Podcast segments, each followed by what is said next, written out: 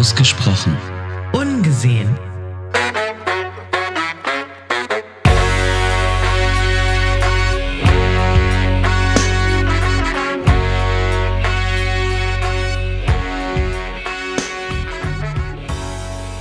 Hallo meine Lieben, willkommen zu einer weiteren Folge unseres Podcasts Ausgesprochen Ungesehen.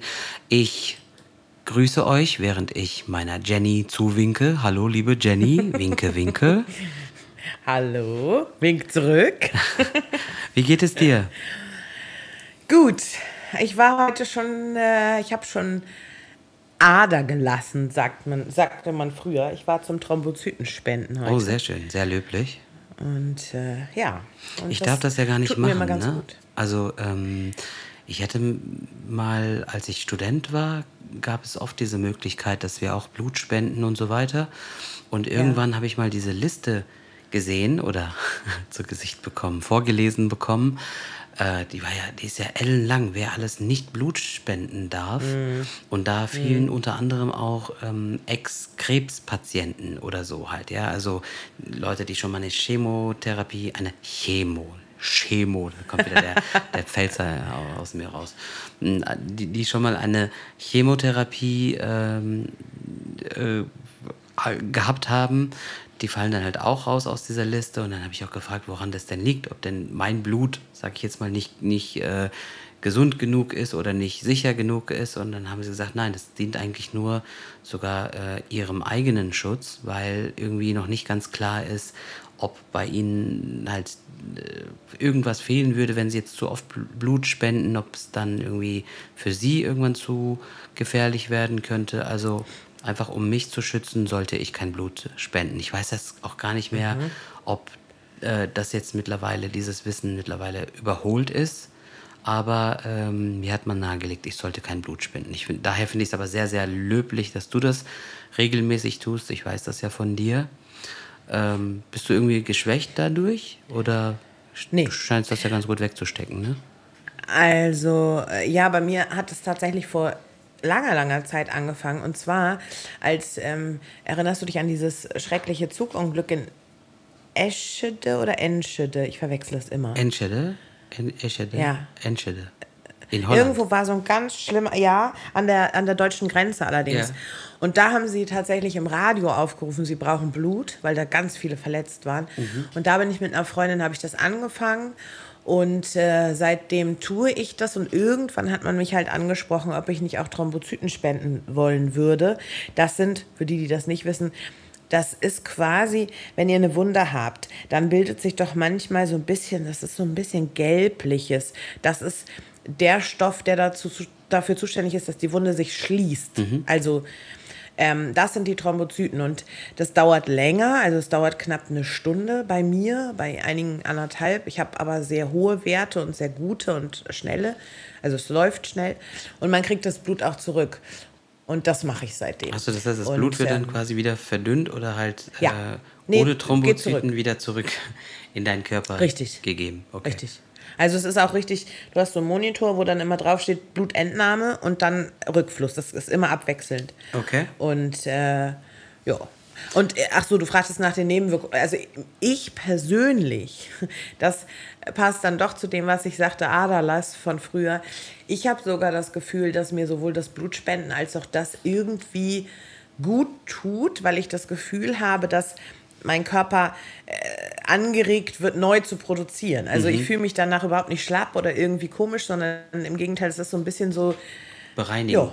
sogar Ja. vielleicht. Ja. Okay. Schön, also ich finde es toll, wie gesagt. Ähm, kommen wir zu unserem Thema aktuell ja, für heute. Ja, es passt ja so ein bisschen, was du sagtest mit äh, Krebs und Chemo. Also da fangen wir ganz dann vorne an. Aber ähm, wenn du magst, erzähl das doch auch ein bisschen, was überhaupt, wie du erblindet bist und warum. Okay, das heißt, wir sprechen dann in dieser Folge über meine Blindheit oder Genau. wie ich damit lebe und dann halt natürlich, was es für den Alltag bedeutet und so weiter. Und ich stelle dir ganz viele Fragen. Okay, dann Prost erstmal, lehnen wir uns zurück. Prost. yes. Okay, Ähm, gut, ich, ich versuche mich kurz zu fassen. Also ich bin durch einen bösartigen Tumor erblindet.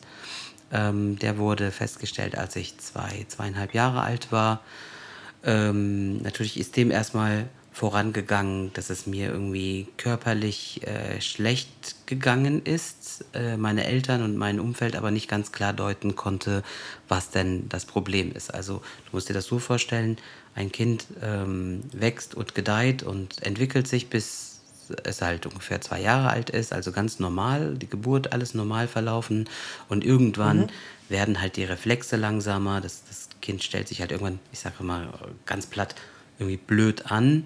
Äh, Wenn es jetzt Schokolade in die Hand gedrückt wird, äh, sucht es erstmal, wie es diese Schokolade öffnen soll und so, wobei du ja vorher gesehen hast, okay, das Kind kann das ja alles ganz gut, fällt öfter mal hin, äh, ist halt unbeholfener und so weiter. So, und in meinem Fall war es dann halt so gewesen, dass äh, ich dann anscheinend wirklich angefangen habe zu schielen und äh, mhm. ja, mich halt einfach unbeholfener bewegt habe. Und ähm, da ist halt auch eine Nachbarin darauf gekommen. Äh, mein Vater und meine Eltern vielmehr, die wollten das scheinbar erstmal gar nicht so wahrhaben und, und gar nicht äh, so sehen, weil natürlich ähm, auch die Ärzte erst einmal nichts äh, gefunden haben. Äh, anscheinend hat auch mein Körper mit, mit verschiedenen Arten von Hautausschlag und Unreinheiten und so weiter darauf reagiert. Also ich hatte wohl auch anscheinend auch irgendwelche, äh, ja, keine Ahnung, Fieberattacken, Allergien und so weiter. Und da haben die Ärzte halt erstmal im Ausschlussverfahren alles Mögliche in Verdacht gehabt, von irgendwie falscher Ernährung, das nicht vertragen, dies nicht vertragen, diese Allergie, jene Allergie und so weiter. Irgendwie kam halt niemand darauf, dass es was mit den Augen vielleicht zu tun haben könnte. Und irgendwann, mh, mm, ja, kam dann halt dann dieser Verdacht wohl doch, halt auch durch das vermehrte Schielen anscheinend, äh, dass halt irgendetwas mit den Augen nicht stimmt. Und dann ähm, durch nähere Untersuchungen war es dann so, dass dann die Diagnose gestellt worden ist, dass es sich um einen Retinaplastom äh, handelt. Das heißt, äh, es ist dann, ich sag's jetzt mal ganz also, Wie platt, heißt das? Sag das nochmal Retinaplastom. Retina ist im Auge, ne? Genau. Retina ist die, ja. Mhm. Und das Blastom ist dann quasi der Tumor, also ein bösartiger, Krebs. Mhm. genau. Äh, scheinbar gibt es den häufiger nur einseitig, aber in meinem Fall gab es den doch beidseitig, also beide Seiten waren dann betroffen davon. Und äh, dadurch, dass man einfach viel Zeit verloren hat, ich weiß nicht, ob es jetzt was am Resultat geändert hätte, wäre man früher drauf gekommen, hieß es halt, äh, man muss da wirklich die äh, Sehnerven alles quasi komplett da mit entfernen, ähm, damit halt diese Tumoren nicht nochmal an derselben Stelle vorkommen können. Ähm, ja. So, und dann wurde das natürlich dann im Nachhinein nochmal begleitet von einer Chemotherapie, äh, halt diese ganz normale Krebsbehandlung und so weiter. Und äh, gut, ich bin zum Glück geheilt nach dieser Geschichte, äh, führte aber halt dazu, dass ich dann komplett erblindet bin, ähm, beidseitig. So, so viel zu der ganzen Vorgeschichte. Hast du, dann meine erste Frage, hast du Erinnerung an das Sehen? Ähm, also ich habe mir jetzt in der ganz, ganz frühen Kindheit war ich der Meinung, dass noch einiges an Puzzleteilchen geblieben war. Äh, mhm. Allerdings habe ich auch lange mit dieser Hoffnung gelebt, oder was heißt lange, also als Kind halt lange. Ich kann das jetzt vom Alter her gar nicht mal ganz genau einordnen, aber es muss wahrscheinlich bis ich sechs, sieben gewesen bin, muss es so gewesen sein. Ähm, ich habe noch lange mit, mit dieser Hoffnung gelebt, dass sich dieser Zustand halt irgendwann ändert und ich wieder sehen kann. Und ich glaube, solange ich halt eben äh, mich nicht damit abgefunden habe, dass das jetzt immer so bleibt, habe ich auch festgehalten an diesen Erinnerungen. Und irgendwann, als es mir dann einleuchtete, dass das jetzt erstmal sich nicht ändern wird, da habe ich, glaube ich, äh, mich damit abgefunden und dann habe ich, glaube ich, einiges auch wieder vergessen. Also ich bin jetzt, okay. wenn ich heute zurückblicke, bin ich der Meinung, dass ich äh, in dem frühen Alter ein paar mehr Erinnerungen hatte, aber ich kann mich auch an diese Erinnerungen nicht mehr erinnern. Aber es muss irgendwas da gewesen sein. Aber es ist ja auch sehr, sehr früh. Also Richtig. Ähm, wärst du jetzt irgendwie sechs, sieben, acht, zehn Jahre alt gewesen, dann, dann ist es vielleicht auch nochmal anders, dass man mehr Erinnerungen hat als so früh in so einem jungen ja, Alter. Richtig, ja. richtig. Ja. Gut. Fragen? Danke erstmal. Ja. Naja, ähm, ich habe viele Fragen im Kopf. Soll ich sie einfach wahllos Natürlich. klar. raushauen? Richtig. Ähm, okay. Wie. mh, Wie lebst du deinen Alltag? Also ähm, konkreter gesagt, zum Beispiel ist deine Wohnung sehr aufgeräumt und strukturiert. Ich muss dazu sagen, ich kenne manche Antworten, weil ich Tarik schon so lange kenne. Aber ähm, ich habe auch durch Gespräche in meinem Umfeld festgestellt, dass eben doch viele Fragen sind. Deswegen, ja. Also, wie ist dein Alltag? Wie ist deine Wohnung? Wie muss ich mir das vorstellen? Steht da das Salz immer links vom Herd oder, oder wie, wie machst du Dinge? Wie kochst du? Ich weiß, dass du kochst. Wie, wie, ja. Hörst du Musik, CDs? Hatten wir ähm, privat schon mal das Thema? Also erzähl Oh mal Gott, so ein bisschen. Oh Gott, das sind so viele Dinge. Also grundsätzlich, Ja, ich, ich sage immer zu jedem, der sich so ein bisschen für mein Leben interessiert, wäre es möglich, dass ich mit jedem mal so ein Wochenende verbringen könnte oder halt diese Person mit mir, so, ähm, dann, dann würde sich natürlich, würden sich viele Situationen natürlich auf natürliche Weise ergeben und ich bräuchte gar nicht so viel zu erklären. Weil Aber das ist ja nicht möglich. Richtig, du kannst ja nicht mit möglich. jedem unserer Hörer, auch wenn es noch nicht extrem viele sind, aber du kannst ja nicht mit jedem ein Wochenende verbringen. Richtig. Ja, aber es ist halt wirklich, äh, manchmal ist das Erklären sogar, nimmt mehr Zeit in Anspruch als jetzt dieser eine oder andere Handgriff oder so, der ja schon perfektioniert und ist und, und auch automatisiert ist mit, im Laufe der Zeit. Mm, Manchmal muss ich mir über die Prozesse nochmal äh, im Klaren sein, während ich das erzähle, wird mir halt vieles dann bewusster, weil es halt eben wirklich so automatisch funktioniert mittlerweile. Ähm, Erstmal, meine Wohnung äh, war oder war nie, ist auch heute nicht, äh, ist jetzt nicht irgendwie besonders eingerichtet. Also man würde jetzt nicht merken, ähm, es wohnt ein Blinder hier drin. Äh, w- außer, Stimmt. Außer, ähm, das ist aber auch wieder so eine Sache, da kenne ich auch wieder Sehende, denen das halt eben nicht so wichtig ist. Was halt sehr, sehr interessant ist, ähm, es hängen zum Beispiel bei mir kaum Fotos an den Wänden, also in meinem Zimmer oder so, wo ich mich dann halt die meiste Zeit aufhalte. Äh, weil ähm, ich habe das mal eine Zeit lang gemacht, äh, auch als ich äh, meine Studentenwohnungen äh, hatte und so weiter, habe ich einfach mal äh, Bilder von Familienangehörigen aufhängen lassen, einfach äh, ja, um an den Wänden etwas zu haben, um halt auch wieder ein einigermaßen normales oder normal aussehendes Leben zu haben, weil ich habe schon gespürt, dass es für viele ein bisschen befremdlich war, wenn sie dann äh, in meinen vier Wänden sind, dass da halt einfach überhaupt nichts Visuelles an den Wänden ist. Also äh, keine Landkarte, keine Plakate, keine Bilder und so weiter. Da habe ich halt dem entgegengewirkt und habe gesagt, okay, äh, es gibt mir zwar nicht sehr viel, ich kann mir meine äh, Neffen, Nichten, Geschwister, Vater, Mutter und so nicht anschauen, aber ähm, trotzdem schmückt es ja auch meine Wand, wenn da halt einfach irgendwelche Bilder oder Poster von irgendwelchen Künstlern oder Landkarten und so weiter hängen. Das habe ich irgendwann abgelegt. Also jetzt bin ich wieder eher da, wo ich sage, nö, irgendwie brauche ich das nicht mehr. Ähm, äh, ja, außer das eigentlich äh, würdest du, glaube ich, nicht merken, ähm, wenn du jetzt nicht wüsstest, dass ich äh, blind bin. Ähm, nein, andersrum, wenn du nicht wüsstest, dass ich blind bin, dass da halt ein Blinder wohnt. Ähm, Machst du zum Beispiel für dich alleine Licht an?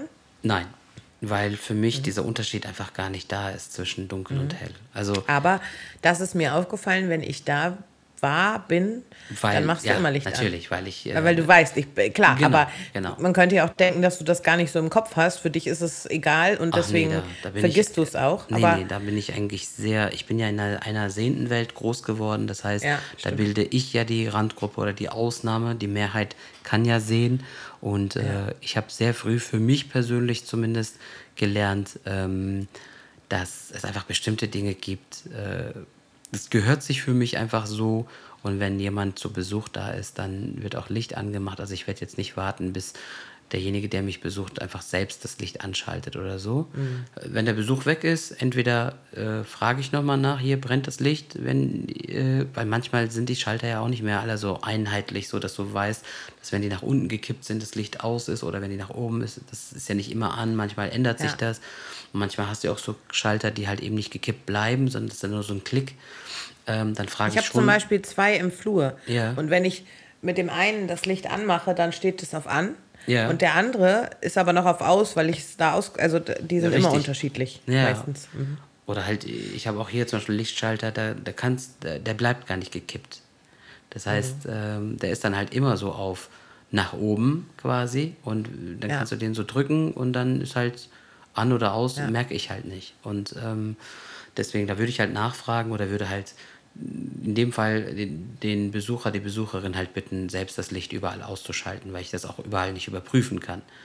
Ähm, Es kam auch schon mal vor, dass ich, äh, wenn ich mir wirklich nicht sicher war und ähm, auch jetzt keine Person direkt greifbar da war, auch, ich meine, ich bin jetzt auch nicht schüchtern, ich würde auch Nachbarn oder so fragen, würde einfach sagen, hier kannst du mal bitte gucken, ob überall Licht aus ist. Äh, jetzt in der heutigen Zeit kannst du ja auch mal mit einer Webcam irgendwie rumlaufen und sagen, hier, ich laufe jetzt mit jemand durch die Zimmer und schau mal, ob es einen Unterschied macht, ist jetzt irgendwie besser beleuchtet oder nicht. Einfach den Test zu machen, ähm, sowas habe ich Ja. auch schon mal gemacht. Ja, einfach damit das Licht jetzt nicht umsonst brennt, äh, wenn ich das sowieso nicht brauche. Ähm, was zur Ordnung noch zu sagen, also ich bin grundsätzlich ein Mensch, der schon gewisse Strukturen hat. Ich weiß nicht, ob das jetzt unbedingt an meiner Blindheit liegt, kommt mir natürlich zugute, aber ich bin auch insgesamt jemand, der äh, in bestimmten Dingen Ordnung hat, einfach weil bestimmte Abläufe bei mir ähm, immer gleich ablaufen, immer gleich sind. Ähm, ich habe immer so, das, das ist aber so ein Charakterzug von mir ähm, oder so eine Eigenheit. Ich habe immer das Gefühl, ich muss bestimmte Prozesse, bestimmte äh, Abläufe optimieren. Also, äh, dass sie so wenig Zeit wie möglich in Anspruch nehmen. Ähm, halt auch so Sachen wie, äh, dass ich etwas, was länger braucht, zuerst starte, damit ich all die anderen Dinge machen kann, während der erste Prozess noch läuft und so weiter. Und- so gibt es halt bestimmte Dinge, die natürlich bei mir auch einen gewissen Platz und eine Ordnung haben. Aber ich komme trotzdem damit klar, wenn du zum Beispiel bei mir im Haushalt warst und etwas verstellt hast. Also ich für meinen Teil würde Was das leider Salz- passiert. ja, ich würde zum Beispiel für meinen Teil schon das Salz ähm, irgendwo hinstellen, wo ich es wiederfinden würde. Oder, oder vielleicht gibt es so zwei, drei Orte, wo ich dann nachsuchen würde. Äh, aber es kann ja sein, dass du es ganz woanders äh, abgestellt hast. Dann würde ich halt die Stellen absuchen und würde es halt irgendwann finden. Ähm, Also es wäre jetzt auch kein Drama für mich. Oder wenn du halt mit Menschen äh, eine Wohnung oder äh, eine, eine, ein, ein Zimmer teilst oder so, was ja auch oft schon vorgekommen ist, also ob es jetzt irgendwie partnerschaftlich war oder auch äh, während des Studiums oder mit den Geschwistern oder mit der Mutter oder was auch immer. Jeder hat ja so seine eigene Ordnung oder auch Unordnung. Ähm, das war jetzt für mich nie ein Problem gewesen. Also äh, da musste jetzt niemand gesondert Rücksicht auf mich nehmen. Ähm, wie ist das zum Beispiel, ist mir aufgefallen, A, weil ich es selber, sogar bei unserem ersten Treffen, ähm, nee, da gar nicht. Ich glaube, als wir zusammen in Istanbul im Urlaub waren, mitbekommen habe und weil du es auch erzählt hast, wenn du jetzt in einen neuen Raum kommst, was machst du dann als erstes, um dich zu orientieren? So. Ähm, da bin ich ja Hotelzimmer oder du sehr, kommst sehr zu mir, oder- systematisch. Also ich laufe ja dann wirklich Räume oder auch Gebäude komplett erstmal ab, damit ich äh, so einen Gesamteindruck habe von dieser Räumlichkeit. Äh, Und ähm, ja, dann habe ich äh, zum Glück, muss ich dazu sagen, das wird auch nicht jeder Blinde haben. Also das, was ich jetzt sage oder auch jetzt noch im Laufe der Folge erzählen werde, hat ja auch, äh, vieles davon wird jetzt keine, kein, keinen Anspruch auf Allgemeingültigkeit haben, weil ich natürlich aus meinem Leben berichte. Und das kann ein anderer Blinder anders sehen, weil natürlich auch nicht jeder Sehende gleich ist und nicht jeder die, dieselben äh, Skills hat. Ja? Also auch nicht jeder Sehende hat gleich gute Orientierung oder kann sich auch nicht alles irgendwie gleich gut merken oder so. Also ich kann nur von meinen äh, Skills sprechen, von den Dingen, die mir halt zugutekommen in meinem Leben oder auch vielleicht auch Schwächen, wenn wir darauf äh, zu sprechen kommen. Ähm, ich habe halt eine sehr gute Orientierung, bin sehr fit im mich einfinden in neuen Situationen und, und Räumen. Aber ich habe natürlich auch sehr viel System. Das heißt, das habe ich mir einfach durch die Zeit äh, irgendwann oder im Laufe der Zeit einfach erarbeitet. Hm, einfach anekdotisch kann ich ganz, ganz kurz zum Beispiel so eine Szene schildern. Also als ich angefangen habe zu studieren am ersten Tag, noch bevor ich eigentlich meine Vorlesung hatte, habe ich mir einfach wirklich mal Zeit genommen. Ich weiß jetzt nicht, wie lange das gedauert hat, vielleicht zwei, drei Stunden oder so. Und bin wirklich die zwei, drei Gebäude, die halt relevant waren, bin ich komplett abgelaufen. Bin in alle mhm. Flure, habe mir alle Raumnummern mal sagen lassen, wenn mir jemand entgegengekommen ist, damit ich einfach so eine Grundstruktur im Kopf habe. Das heißt, äh, Räume von, keine Ahnung, ähm, 101 bis 120 sind im ersten Stock im rechten Flur. Dann gibt es aber auch noch den linken Flügel, das sind dann die Räume von 121 bis 140. Und das gleiche mhm. funktioniert dann halt im zweiten Stock mit den 200er Nummern und so weiter und so fort. Mhm. Das ist ja auch in Krankenhäusern so, in Hotels und so, gibt es ja immer so ein bestimmtes System. Und ja. äh, es ist dann halt oft vorgekommen, wenn äh, sehende Studenten, und ich war ja eine Ausnahme, ich war ja der einzige Blinde in meinem äh, Studienjahrgang, ähm, dass sie dann halt an mir vorbeigerauscht sind und haben gesagt, Tarek, ich, hab, ich weiß, dass du das weißt, wo ist denn zum Beispiel der Raum 348? Weil sie keine Zeit hatten zu suchen. Und dann, mhm. sie haben sich auch nie die Mühe gemacht, da überhaupt mal so, eine, so, eine, so ein System festzustellen, äh, weil sie natürlich jedes Mal in der gesamten Zeit des Studiums immer wieder drauf geguckt haben und immer wieder gesucht haben, ja.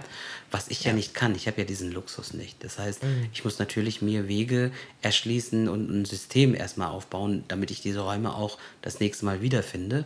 Da konnte ich ihnen halt ganz klar sagen, ja, okay, zum Beispiel 348 war in dem Fall dritter Stock, rechter Flur äh, und dann der achte Raum von rechts, weil halt dann äh, von der Nummerierung her hatte ich das so im Kopf. Mhm. Ja, und das hat natürlich äh, auch immer eine gewisse Faszination hervorgerufen, weil es war halt, äh, ja, ich meine, in den seltensten Fällen wirst du halt einen Blinden nach dem Weg fragen. Oder, ich, äh, also oder halt kann, auch so eine Situation äh, auf der Straße. Wir waren unterwegs, ja. äh, eine Freundin und ich, äh, und dann kam ein Auto äh, an uns vorbei, halt auf der Fußgänger- oder fast Fußgängerzone und hat halt nach, einem, nach einer Straße gefragt, die ich auch zufällig kannte und die Freundin kannte diese Straße nicht dann habe ich halt auch zu dem Fahrer gesagt, also das Einzige, worauf ich halt nicht immer achte, weil ich ja viele Wege zu Fuß laufe, ähm, mhm. ob das jetzt eine Einbahnstraße ist, in die man reinfahren ja. darf oder nicht, weil ich halt nie aus dem Blickwinkel des, des Autofahrenden irgendwie das sehe,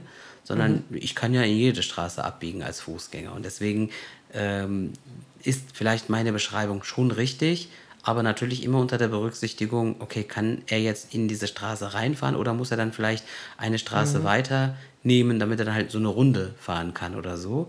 Dann alles so ein bisschen unter Vorbehalt.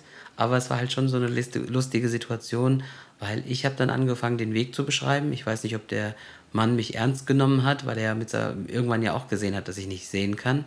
Dann mhm. ist ihm mit Sicherheit auch durch den Kopf gegangen, okay, lustig, ausgerechnet ein Blinder muss mir jetzt sagen, wo äh, die, die und die Straße irgendwie ist. Also es gibt ja auch lustige Situationen dann halt, die damit verbunden Also ich erinnere das auch in Istanbul. Du, du, du hattest eine bessere, bessere Orientierung als ich. So, einfach, wenn wir da durch die Gegend gelaufen sind. Klar, du kennst Istanbul auch schon länger und, und ähm, besser als ich, aber trotzdem würde man ja erstmal so denken, auf die erste Sekunde hin, dass ich äh, quasi als Sehende den Weg äh, gehe oder leite oder wie auch Richtig. immer. Aber oft war es so, dass ich gesagt habe, oh, Tarek, äh, wo müssen wir denn jetzt längs? Rechts, links, geradeaus. Und Tarek wusste das.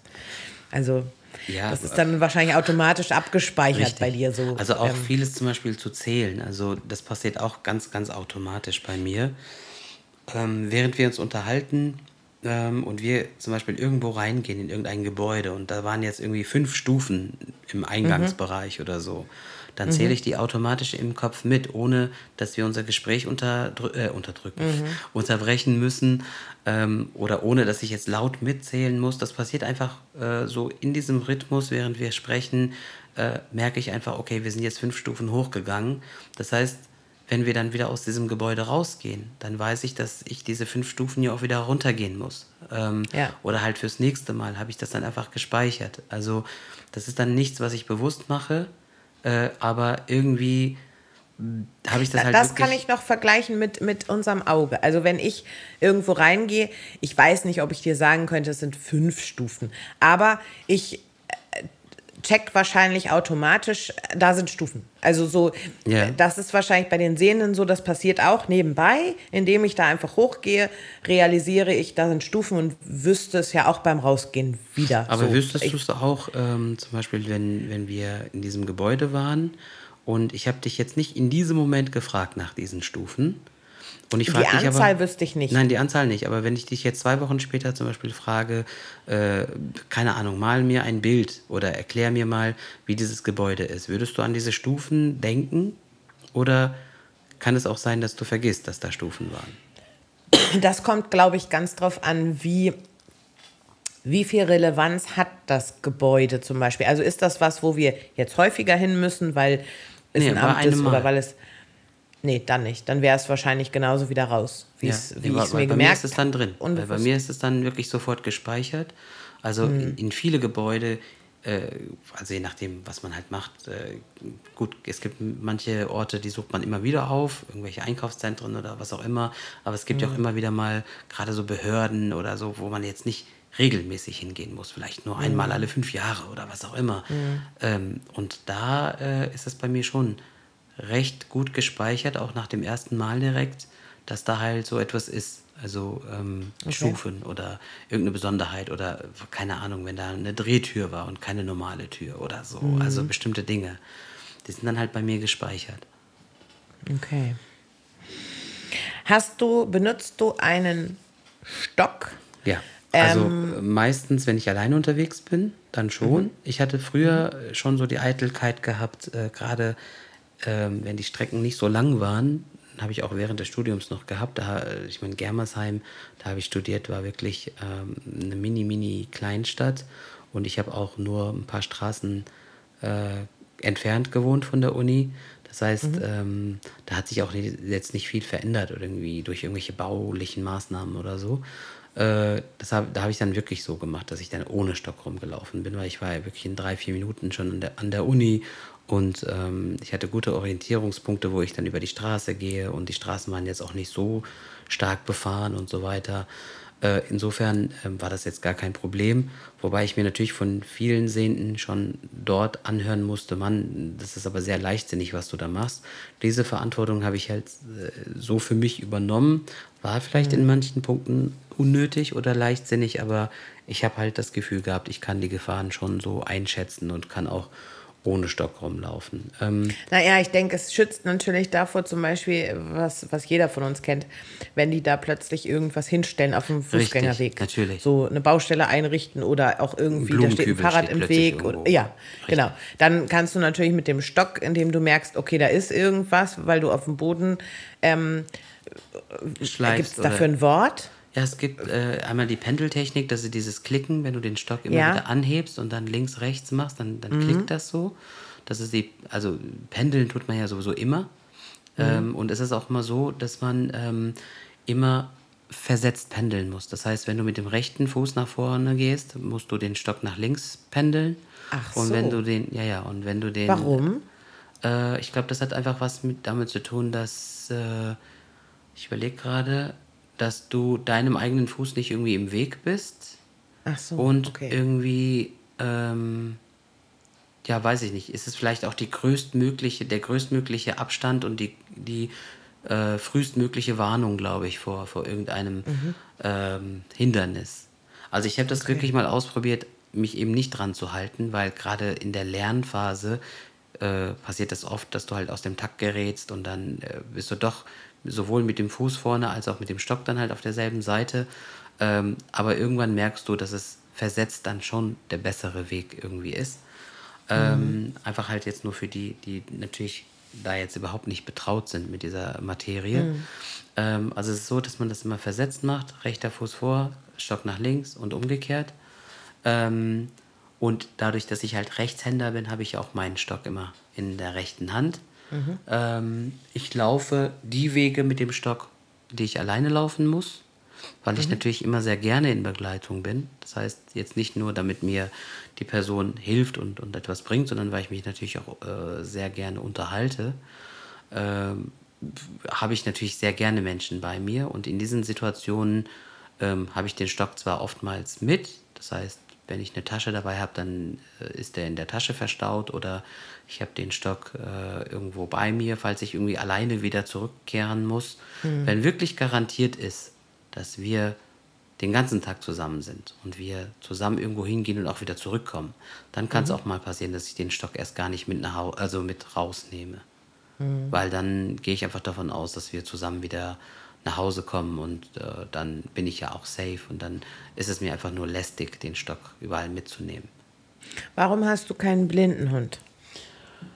Ähm, also äh, nicht jeder, äh, vielleicht als Hintergrund, nicht jeder Blinde äh, kann ja einfach so jetzt einen Blindenhund, also Blindenhund kriegen oder. Ich glaube, die meisten können schon. Also du musst einen Blindenhund ja ähm, bei der Krankenkasse beantragen, wo du auch den Stock herkriegst. Natürlich mhm. ein, Blindenhund, eine ganz andere Sache. Da wird natürlich wahrscheinlich ähm, die, die häusliche Situation und so insgesamt wird wahrscheinlich ein bisschen mehr geprüft, würde ich jetzt mal annehmen und auch hoffen. Äh, ich bin diesen ganzen Prozess gar nicht durchlaufen, deswegen weiß ich ehrlich gesagt auch gar nicht, was man alles machen muss, um einen Blindenhund zu bekommen. Aber ich weiß, dass natürlich ähm, erstmal die Blindenhunde ausgebildet sein müssen und dann muss ja. aber auch noch charakterlich irgendwie dieser Hund mit dir zusammenpassen. Ja. Also ich glaube, es gibt auch nur bestimmte Rassen, oder? Also oder umgekehrt, es gibt, glaube ich, Rassen, die sich gar nicht als Blindenhund äh, eignen oder die würde man nicht auf die Idee kommen, die ausbilden zu lassen. Ja, also ich höre, ich habe gehört von Pudeln, dass es die halt gibt. Ähm, mhm. äh, habe ich auch in meinem Bekanntenkreis welche. Dann gibt es halt Labradore. Äh, oder ja. auch äh, Mischungen oder Kreuz, wie, wie, nennt man das? Aber ich Misch, glaub, Mischlinge. Mischlinge. Von, Mischlinge von ja. äh, Labrador und, und Golden Retriever zum Beispiel. Aber ähm, niemand würde einen Chihuahua als Blindenhund ausbilden lassen. Nee, Chihuahua. Zum Beispiel. So. Ja, richtig.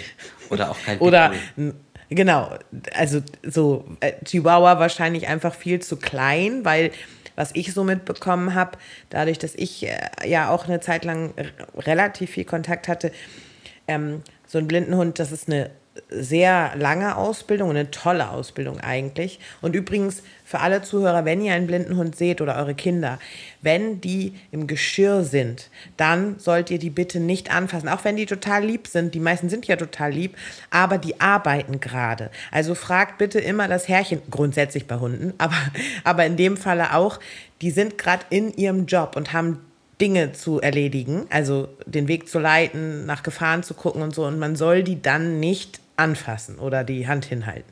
Ähm, jedenfalls habe ich halt auch mitbekommen, dass so ein Hund zum Beispiel ja auch, wenn, ich weiß, dass du keinen hast, aber das fiel mir jetzt gerade ein, wenn da jetzt irgendeine Gefahr ist, dann stellt der sich ja auch quer vor dich, so nach dem Motto, geh jetzt nicht weiter. Und Richtig. so ein Chihuahua, wenn ich mir vorstelle, der stellt sich quer vor mich, naja, über den falle ich dann. Also ja, wahrscheinlich. Richtig. Macht keinen Sinn. Und ich glaube, so ein Blindenhund, ähm, ich weiß jetzt nicht, ob das jetzt die Hauptaufgabe ist, aber äh, viele wissen ja auch nicht, dass der eigentlich sehr friedlich ist, ja, also in den meisten mhm. Fällen zumindest. Mhm. Und äh, trotz alledem sind es ja diese großen Hunde und die machen ja schon etwas her, ja. Und ich glaube, mhm. da ist der Blinde auch nochmal geschützt, weil diese Hunde, ich meine, so ein Labrador äh, sieht halt schon nach etwas aus, ja. Also ja, ist halt schon Hund. so ein großes. Ein reeller Hund. Ja, richtig. Also, auch nicht ja. ganz auf die leichte Schulter zu nehmen. Ist halt nicht ja. so angriffslustig vielleicht wie ein Pitbull oder so, aber ähm, ist halt schon, hat schon eine gute Körpergröße und so und macht ja. schon was her. Und ich glaube, dass das natürlich äh, auch ja gar nicht so, so zu vernachlässigen ist, dieses Detail. Ähm, aber kommen wir nochmal zu dem Thema, warum ich keinen habe. Ich bin halt ja. leider nicht mit dieser starken Tierliebe groß geworden. Also von Haus mhm. aus ähm, waren Tiere, Haustiere immer irgendwie, nee, die, die Haaren zu viel, die sind dreckig, mhm. die stinken, die sind lästig, die sind das, die sind dies. Ähm, daher äh, bin ich einfach so groß geworden, das gilt aber auch genauso für Katzen oder für andere Tiere. Ähm, mhm. Ich bin absolut ein Feind von Menschen, die halt Tieren etwas zuleide tun, die Tiere mhm. quälen oder was auch immer, oder es halt irgendwie lustig finden, wenn es Tieren schlecht geht. Ähm, meine Liebe reicht leider nicht so weit, dass ich sage, ich möchte jetzt gern jedes Tier auf den Arm nehmen und streicheln oder so. Ich outsource das dann immer sehr gerne. Also ich habe ja oftmals so das Gefühl, oh Gott, das, das arme Tier hat irgendwie nichts zu fressen oder so. Dann veranlasse ich immer irgendjemanden und sage mir, komm, ich kaufe das ich bezahle das, aber wenn du dich an das Tier rantraust, dann kannst du ja die Katze füttern oder du kannst ja den Hund füttern oder so. Also dann ist es dann schon von mir initiiert, aber ich selbst mache das dann halt nicht. Und, ähm, ja. äh, und natürlich bin ich auch jemand, der durch die Musik und durch den Lebensstil sehr viel auf Reisen ist und ich möchte auch nicht diesen Egoismus äh, einfach haben, äh, dass ich einfach einen Hund habe, damit dieser Hund mir was bringt Mhm. Aber in den meisten Fällen das Hund, äh, das Hund, der Hund äh, zu Hause bleiben muss, auf mich warten muss oder äh, diese ganzen Strapazen einer Reise auf sich nehmen muss und so weiter. Natürlich dürfen Blindenhunde überall hin, ja. also rein rechtlich gesehen. Die werden auch nicht als Tiere gesehen, genau. sondern als Sache. Als das Sache. eine Sache. Genau, das ist manchmal positiv, manchmal negativ. Also natürlich Tierschützer würden sagen, äh, ein Hund äh, ist doch keine Sache, womit sie ja auch recht haben. Mhm. Aber rein juristisch gesehen ist es ja dann gerade für den Blinden okay, weil äh, überall dort, wo Tiere nicht zugelassen sind, gilt das halt für den Hund nicht. Also ja. sogar ins Restaurant und so, wo normalerweise heißt Hunde nicht erwünscht oder so, mhm. kannst du natürlich schon darauf äh, pochen, dass dein Hund halt mitkommt und dann ist es natürlich immer noch ähm, dem Ermessen des, des Restaurantbetreibers äh, überlassen, ob er jetzt von seinem von der Hausordnung irgendwie Gebrauch macht und sagt, nein, da beharre ich jetzt drauf, dass der Hund nicht reinkommt, oder er lässt halt mit sich reden, es ja da doch, doch eine Ausnahmesituation ist. Also kurz gesagt, für die blinden Hunde gelten die meisten ähm, Verbote oder Einschränkungen nicht, die für die anderen Hunde gelten. Aber trotz alledem wäre es eine sehr egoistische Haltung von mir zu sagen, ähm, ich möchte alle Vorzüge genießen und leben, die mhm. mir so ein Hund bietet. Äh, und damit in Kauf nehmen oder sogar die Situation fördern, dass dieser Hund äh, alle Strapazen, die halt mein Lebensstil mit sich bringt, das heißt laute Umgebungen, Clubbesuche, Diskotheken, ja. Ja. Äh, was weiß ich, vielleicht auch mal irgendwo, wo, wo stark geraucht wird, dann die Strapazen einer Reise, Flugzeug und so weiter und so fort, dass das alles dieser Hund ertragen muss. Das, das äh, möchte ich nicht. Und daher glaube ich, gibt es ganz, ganz viele Hundehalter, Hundebesitzer, bei denen es dem Hund besser gehen würde als bei mir. Und mhm. deswegen ist es eine bewusste Entscheidung gegen einen Hund. Also ich bin mit meinem Stock zufrieden ähm, und äh, der reicht mir auch soweit und bin natürlich noch mehr zufrieden, wenn ich menschliche Begleitung habe, weil natürlich dann der Weg und alles nochmal einfacher, aber auch ähm, mit, mit mehr Unterhaltung dann äh, quasi, äh, also dass wir diese Wege dann gehen zusammen. Ähm, ja, und so ist das eigentlich für mich ganz gut. Kannst du in äh, jeder Begleitung sofort vertrauen und Schrägstrich gibt es Menschen, wo du sagst, ähm, das sind gute, darf man das Wort Führer sagen? Hm. Ich weiß ja, ich meine, Aber in dem Sinne, ich also. Sagen, ne, klar, letztendlich. Gibt es gute oder gibt es schlechte? Also, ich meine, da muss ich noch mal ganz kurz. Ich, ich habe ja heute hier nicht so viel zu sagen. Ich stelle nur die Fragen. Aber ich weiß, dass ich mal eine ähm, Freundin, liebe Grüße an dieser Stelle, wenn sie es hört, wird sie wissen, wer gemeint ist, dass ich mit der auf einer äh, Schiffsreise war, so eine Kurzreise. Und für mich war das schon so normal, also dass sie einfach an meinem Arm ging und alles und wir haben gequatscht und ich habe sie echt zweimal so doll gegen den Türrahmen laufen lassen, aus Versehen, weil ich gar nicht dran gedacht habe, dass ich ja jetzt nicht nur auf mich gucke, dass ich durch diese Tür gerade irgendwie durchgehe, so, sondern dass da ja noch mal äh, der gleiche Platz neben mir. Richtig, quasi. dass du das mit also, einkalkulierst. Ja. ja. und das, das hat mir so, ich meine, sie war toll, weil sie hat mir das nicht übel genommen und so, aber oh, ich habe mich furchtbar schlecht. Damit gefühlt. müssen wir aber alle leben. Also ich habe das natürlich auch ja. oft äh, mitbekommen bei Freunden, sogar bei Familienmitgliedern, wo du sagst, hier, wir sind doch alle damit groß geworden und das müsste doch so äh, einfach automatisch funktionieren. Äh, Mhm. meine Schwester hat mich auch schon mal gegen irgendwie einen Laternenpfahl laufen lassen, weil sie gesagt hat, okay, jetzt ist frei, jetzt können wir laufen, hat sie mich noch an der Hand. Und, äh, und diese Laternenpfahl war halt genau zwischen uns oder so, ja. Mhm. Also äh, sowas ist natürlich auch schon oft passiert. Ähm, oder um auf so eine DSDS-Anekdote zurückzukommen, ähm, mit Nilufa, also eine Sängerin, mit der ich ja auch äh, sehr gut befreundet war, lange, lange Zeit. Ähm, da ist es oft passiert, dass wir, keine Ahnung, ähm, irgendwie so diese großen Ascher halt, die ja immer äh, f- an den Türen stehen, irgendwie im Hotel, im Außenbereich irgendwie, dass wir die halt oft Ja. mitgenommen haben, weil wir mal schnell irgendwo raus mussten. Und ich habe natürlich ihr vertraut und äh, habe dann, ihr, ja, keine Ahnung, war dann bei ihr am Arm oder an der Hand festgehalten und so, dann hat sie mich gezogen und dann haben wir das Ding mitgenommen oder so, ja, also, aber das tut man halt irgendwann ab und findet das halt lustig, weil, ähm, was soll man sonst machen? Also, so eine richtig krass gefährliche Situation ist mir zum Glück nicht passiert, außer dass ich mir natürlich einige Beulen im Laufe meiner, äh, meines Lebens eingeholt habe. Mal mehr, mal weniger schlimm. Ähm, ja, Ja. Okay. Ähm, warte mal, jetzt muss ich mal eben gucken. Ich habe mir jetzt ein paar Dinge auf. Ach so, und, ah ja, nee, du hast, du, ja. Ja. du hast, nee, du hast, die eigentliche Frage habe ich ja noch gar nicht beantwortet. Die Ob es ja- gute und schlechte, genau, äh, richtig. Führer gibt, also- Ich würde halt einfach sagen, ähm, bei mir hängt es halt sehr stark davon ab, ähm, wenn mein äh, Begleiter oder der Führende äh, angespannt ist, Mhm. dann bin ich automatisch auch angespannt. Das heißt, wenn er sich in irgendeiner Form verkrampft, weil er Angst hat, etwas falsch zu machen oder Mhm. nicht weiß, wie er mir jetzt den Weg beschreiben soll oder keine Ahnung, wenn, wenn deine Körperhaltung, wenn du total versteifst, Mhm. dann äh, bin ich auch nicht locker. Deswegen sage ich zu den meisten immer, gerade wenn sie mich halt noch nicht so gut kennen oder wir eher so ein formelles, ein förmliches Verhältnis zueinander haben, nicht so ein freundschaftliches, sage ich halt immer einfach locker bleiben. Also es wird schon nichts Schlimmes passieren, weil je lockerer du bist, desto lockerer bin ich. Ähm, und dann, ja, das, das geht halt einfach äh, einfacher. Wenn du, äh, wichtig ist ja auch, ähm, das, ist, das sollte man vielleicht auch sagen, dass der Blinde sich bei dem Sehenden einhängt, selbst wenn das manchmal lustig aussieht. Also es ist ja oft dieses Bild, dass die kleinere Person sich bei der großen unterhakt oder so. Also oftmals ja dann die Frauen bei den Männern zum Beispiel. Und das sieht halt schon mit Sicherheit fürs Auge komisch aus, für das sehende Auge, wenn ich mich als ja doch recht robuster Kerl bei einer ganz, ganz kleinen Frau unterhake. Das hat aber einfach den, Vor ähm, den Vor Vorteil oder den Hintergrund, dass die Person, ähm, bei der man sich einhakt, einen halben Schritt äh, vorgeht.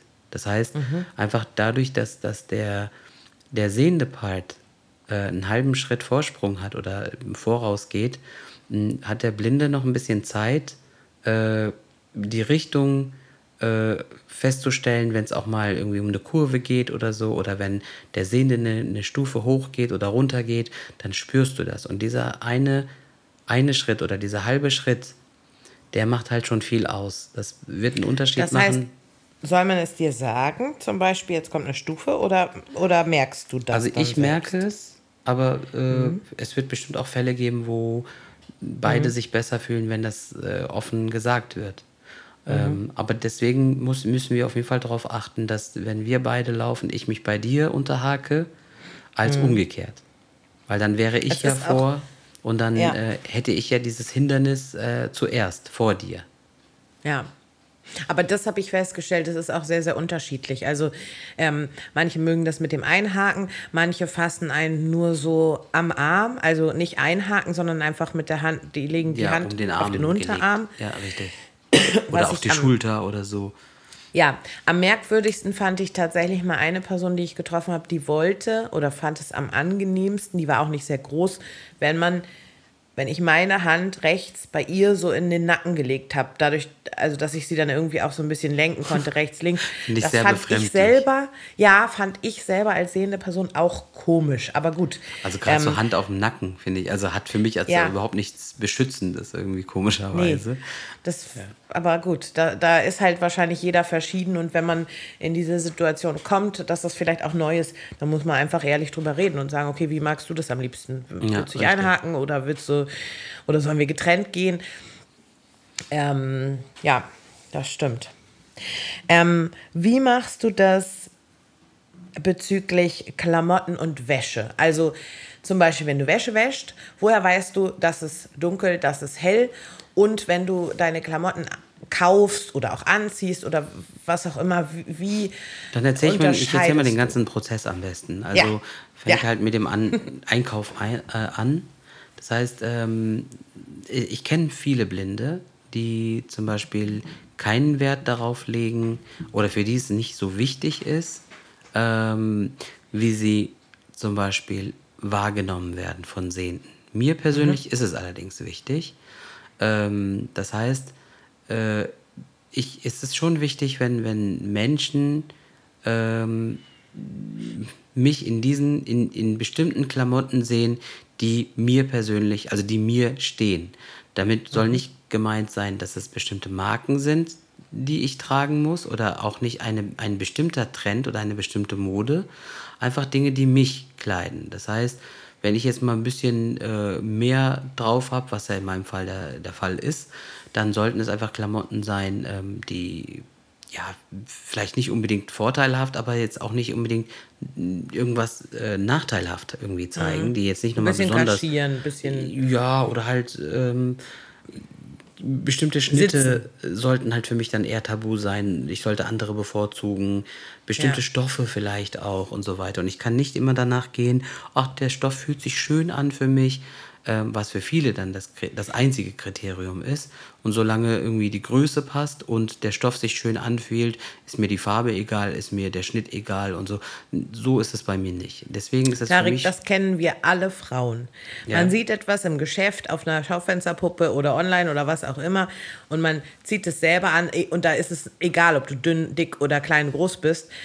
Und du stellst einfach fest, nein, dieser Stoff trägt auf, der fällt nicht, der sitzt doof, der ist äh, so. Also wir Frauen wissen, wovon du sprichst. Ja, aber dann gibt es halt, wie gesagt, äh, die Menschen, denen das halt äh, wichtig ist und äh, die, denen Ja. es halt eben nicht wichtig ist. Und mir war es Ja. immer wichtig, also ich war schon seit meiner Teenagerzeit immer für meine Eitelkeit bekannt gewesen.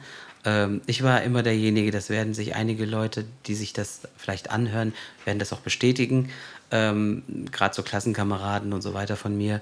Ich bin immer mit äh, also meine, meine Schultasche, ja. Äh, ich, ich war zwar immer ein ganz guter Schüler gewe gewesen, aber ähm, bestimmte Utensilien wie Haargel oder Zahnpasta oder was auch immer ähm, haben auch einen ganz bedeutenden Platz in meinem Ranzen oder in meinem Rucksack eingenommen, weil ich einfach vieles mit in die Schule genommen habe. Also was halt bei dir vielleicht oder bei, bei vielen Mädels irgendwie Schminksets und was auch immer ist, bei mir war es halt wirklich äh, in den Pausen die Zähne putzen und ähm, die Haare nachgelen oder äh, Parfum und Deo nachsprühen oder was auch immer, ja. Also äh, was ich Tarek heute riecht immer gut, auch heute noch.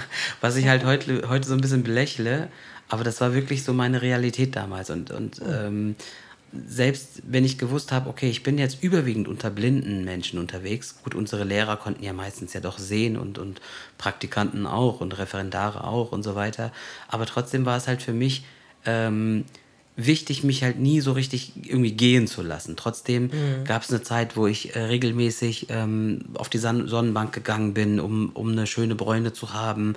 Irgendwann habe ich mir die Haare lang wachsen lassen, dann mussten die auch schön äh, fallen, weil ich ja auch schöne Locken habe, wenn die lang sind und so. Also ich habe schon versucht, das Beste irgendwie rauszuholen. Ähm, habe auch sehr viel Unterstützung gehabt von meiner Schwester damals, also die jüngste von den drei Mädels. Ähm, sie war schon darauf aus, einen gut aussehenden Bruder zu haben. Äh, Sie ist auch sehr streng mit mir umgegangen. Also äh, es von ähm, bestimmten Tischgeflogenheiten äh, und Gewohnheiten, wie man am besten mit Messer und Gabel isst, äh, damit angefangen bis irgendwie, du musst deine Zähne pflegen, du musst deine Fingernägel pflegen, du musst das machen und dies machen. Das hat sie mir halt als Kind sehr erfolgreich eingebläut und ich habe es auch sehr gerne angenommen. Sie war zum Beispiel eine von den Bezugspersonen anfänglich, mit der ich einkaufen gegangen bin, um halt diesen Kreis jetzt hier wieder Shoppen, äh, ne? aufzunehmen. Also wir, Shoppen, wir reden genau. nicht von Lebensmitteln. Nee, das nicht. Da gehe ich lieber alleine einkaufen, weil ich möchte auch nicht, dass man mich einschränkt. Ich möchte selbst entscheiden, auch wie ungesund die ich Cola lebe. kaufst oder richtig, nicht. Richtig, Und äh, meine Schwester, da sind halt später noch ein paar andere Personen dazugekommen, mal wenn die Nichte alt genug war und so weiter und ich ihrem Stilbewusstsein vertraut habe, dann waren es halt auch mal andere Personen. Aber anfänglich war es dann halt meine Schwester, mit der ich einkaufen gegangen bin. So, und da ähm, hatte ich schon so eine Instanz, ähm, wo ich dann halt dann gesagt habe, okay, äh, ich ver verlasse mich einfach auf ihren Geschmack. Weil nur Mhm. die Verkäuferin alleine, das reicht mir nicht. Ähm, Mhm. Die Verkäuferin kann Recht haben, kann aber auch total im Unrecht sein, Ja, kann auch ja. eventuell dir etwas Teureres verkaufen, was Ja. halt dir überhaupt nicht steht. Ähm, und deswegen ist mir die, das Verkaufspersonal, so viel Ahnung manche auch wirklich haben, möchte ich ihnen gar nicht absprechen. Da habe ich auch, auch gute Erfahrungen schon mitgemacht. Mhm. Äh, aber das wäre jetzt etwas, das wäre mir zu heikel, weil ähm, Mhm. das, das nicht. Also mit dem Einkaufen fängt das ja an. Dann habe ich meistens eine Person bei mir, der ich vertraue. Und wenn wir dann ein paar Dinge anprobiert haben und ich mich dann oder wir uns für eine Sache entschieden haben, dann fange ich an, mir diesen Pulli, dieses T-Shirt, äh, diese Hose, Schuhe, was auch immer einzuprägen. Das heißt, irgendwelche Merkmale wird dieses Kleidungsstück schon haben, äh, außer ich kaufe dasselbe T-Shirt in fünf verschiedenen Farben, was ja auch manchmal sein kann, ähm, wo die wirklich exakt gleichen Schnitt haben und gleiches Muster und so. Aber normalerweise, wenn du dir verschiedene T-Shirts kaufst, werden sie nie ganz genau, haargenau dieselbe, also sich genauso anfühlen. Außer, Das wie könnt gesagt, ihr auch zu Hause mal testen. Also macht einfach mal die Augen zu, nehmt euch mal zwei, drei T-Shirts und fasst die mal an. Genau, selbst wenn auch das, erzählt, das Beispiel Etikett, das Etikett hinten ist. Ja. Genau, selbst wenn das Etikett hinten ist, die werden sich nicht alle gleich Naht. anfühlen. Eine Naht, die die, ist nicht exakt an derselben Stelle. Die eine ist vielleicht einen Tick nach links verschoben, die andere ist einen Tick nach rechts, die andere ist mittig, Mhm. äh, was auch immer. Der Stoff, der ist unterschiedlich. Wenn Mhm. es irgendwelche Aufdrucke gibt, die sind ja manchmal fühlbar auch. Und äh, Mhm. wo ist dieser Aufdruck? Ist er auf Brusthöhe oder auf Bauchhöhe oder groß oder klein? Und manchmal kann man ja Mhm. auch fühlen, was da aufgedruckt ist, die Muster und so. Also es Ja. sind einfach so viele verschiedene Dinge. Ähm, so, und das präge ich mir dann meistens ein in Verbindung mit der Farbe. Also ich habe ich hab mich so ein bisschen davon entfernt, dass ich als jemand, der schon ein bisschen dicker ist, immer schwarz tragen muss, weil davon Mhm. halte ich nicht. Ich, mir stehen auch hellere Farben gut, ganz gut, weil ich ja ein, ich sag mal, eine gesunde Bräune habe, einfach weil ich ja ein südländischer Hauttyp bin. Ähm, deswegen stehen mir auch helle Farben ganz gut. Also habe ich mir einfach sagen lassen. Das heißt, ähm, zum Beispiel äh, so gelb kann mir mal ganz gut stehen oder auch mal so beige Töne Ja. und so weiter. Ja. Aber auch rot zum Beispiel, ähm, Mhm. rosa äh, ist ganz gut. Natürlich schwarz ist ja so ein No-Brainer, kann man immer anziehen. Ähm, und eigentlich kann ich oder ich will eigentlich jede Farbe tragen können. Komischerweise habe ich irgendwie gegen Braun so eine komische äh, Haltung, wo ich nie weiß, steht mir das oder steht mir das nicht. Wobei viele ja sagen, Braun ist auch schön. Ja, gerade bei, bei ähm, südländischen Menschen finde ich diese Erdfarben, also beige, braun, auch olivgrün, Ja, finde ich grün eigentlich wäre das nächste meistens gewesen. gut. Mhm. Ja, weil grün trage ich auch sehr, sehr gerne, weil ich einfach ähm, nicht immer schwarz tragen möchte. Und deswegen Mhm. habe ich einfach diese Farbengeschichten mal so ein bisschen durchbrochen und habe gesagt, okay, ich will jede Art oder jede Farbe haben in meinem Schrank, Mhm. aber ich merke mir schon, ähm, da komme ich wieder dazu, dass ja vieles antrainiert und angelernt ist. Ich merke mir schon meistens, okay, welche T-Shirts gehen mit welchen Hosen oder mit welchen Ja, Schuhen. lass uns noch ganz kurz bei den T-Shirts bleiben. Das heißt, du hast jetzt ein T-Shirt und, und befühlst es jetzt und Genau. stellst fest, das Etikett ist so und so groß, ähm, die Naht ist so und so, der Stoff ist äh, eher fein. Und dann merkst du dir, also das T-Shirt, was dieses Etikett hat, was sich so anfühlt vom Stoff und diese Naht hat, das ist rot. Genau. Okay. Mhm. Weil ich habe ja, dich ja schon beim Einkaufen gefragt, liebe Jenny oder wer auch immer halt mit mir ist, was ist das jetzt für ein T-Shirt? Und dann sagst du mir, das ist ein rotes und das steht dir ganz gut. Deswegen haben wir es ja gekauft. Und dann habe ich das in meinem Kopf gespeichert. Das ist wie Vokabeln lernen eigentlich. Das ist so zuordnen, okay, dieses T-Shirt mit den und diesen, mit diesen und jenen Attributen ist rot. Und Okay. dann habe ich zum Beispiel immer so eine Vorauswahl an, okay, auf welche Hose kann ich dieses T-Shirt zum Beispiel tragen? Das passt auf die Hose, auf jene Hose und auf diese Hose. So, und so habe ich dann mit vielen Kleidungsstücken, weiß ich dann so bestimmte Kombinationsmöglichkeiten, ähm, damit ich mich halt auch nicht vergreife. Also es wird selten passieren, wo du dann sagst, oh, was hast du denn jetzt da zusammengestellt? Das geht ja irgendwie gar nicht oder so. Wie sieht dein Kleiderschrank aus? Ist der, ist das auch so sortiert? Also alle schwarzen T-Shirts liegen Nee, ganz überhaupt nicht. links, Nein, alle. nein, nee. nein. Das ist komplett durcheinander. Nee, so viel Wie- Platz wie- hätte ich dann gar nicht, um wirklich für alles irgendwie einen besonderen Stapel Mhm. zu machen. Äh, ich habe sowieso so gemacht, dass ich ähm, alle meine T-Shirts und alle meine Hemden auf Bügeln habe, alles schön aufgehängt. Also Mhm. gut, der Kleiderschrank ist auch wirklich komplett voll und ich habe auch gedacht, ich, äh, also immer wenn ich, wenn ich äh, über mich diese Aussage treffe, dass ich ja kein Hemdenträger bin, muss ich das mal sofort revidieren, weil ich letztens noch festgestellt habe, ich habe irgendwie 30 Hemden im, im Kleiderschrank und ich weiß nicht, wo die alle hergekommen sind. Ähm, Die haben sich vermehrt. die haben sich vermehrt, richtig. Also ich habe auf der einen Seite habe ich wirklich alle Hemden nebeneinander und auf der anderen Seite habe ich meine, keine Ahnung, 50 T-Shirts oder so nebeneinander. Und ähm, ich habe zu den meisten T-Shirts habe ich schon so weit den Bezug, dass ich weiß, woher ich die habe, wann ich sie gekauft habe, vielleicht auch in welchem Land oder in, zu welchem Anlass.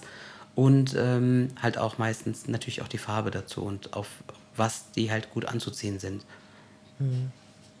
Jetzt willst du das T-Shirt waschen.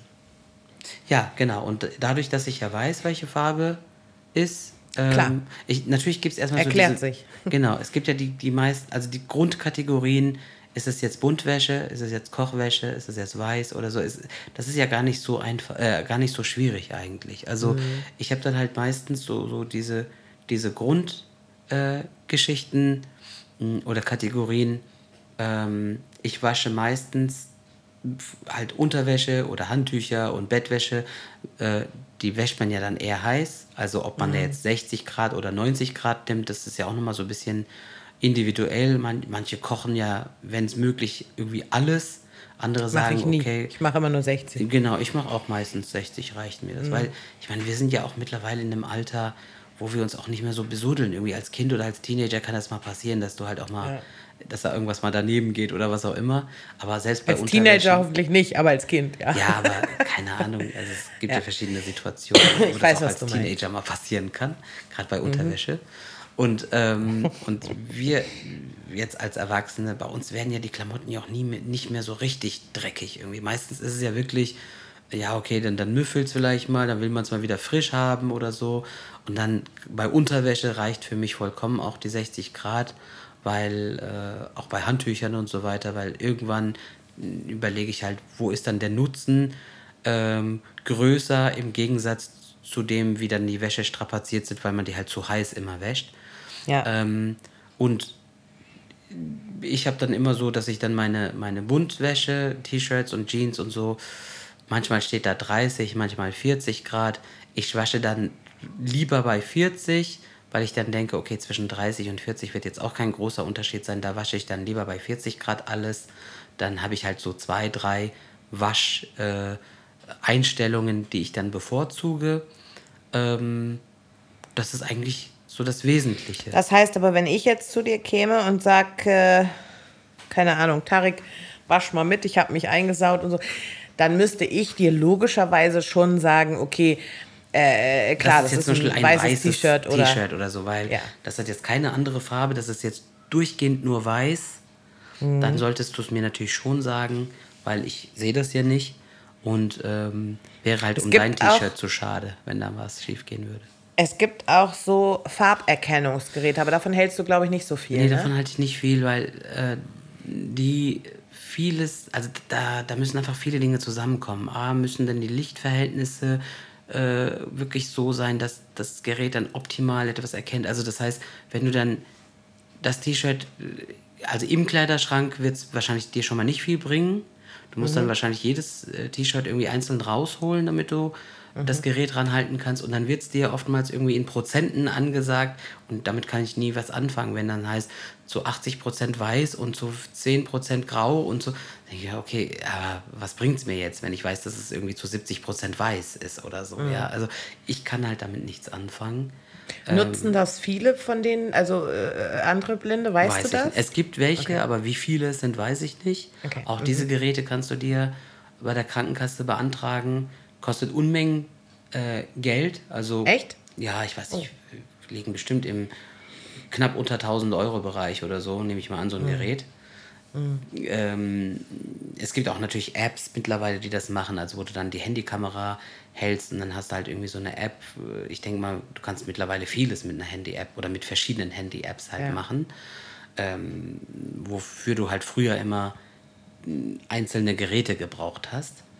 Ähm, Vieles ist halt dadurch obsolet geworden. Vieles brauchst du jetzt mittlerweile nicht mehr einzeln besitzen. Äh, aber ich habe von all dem habe ich nichts. Da bin ich auch ehrlich gesagt ein bisschen, ja, nicht ganz so typisch vielleicht.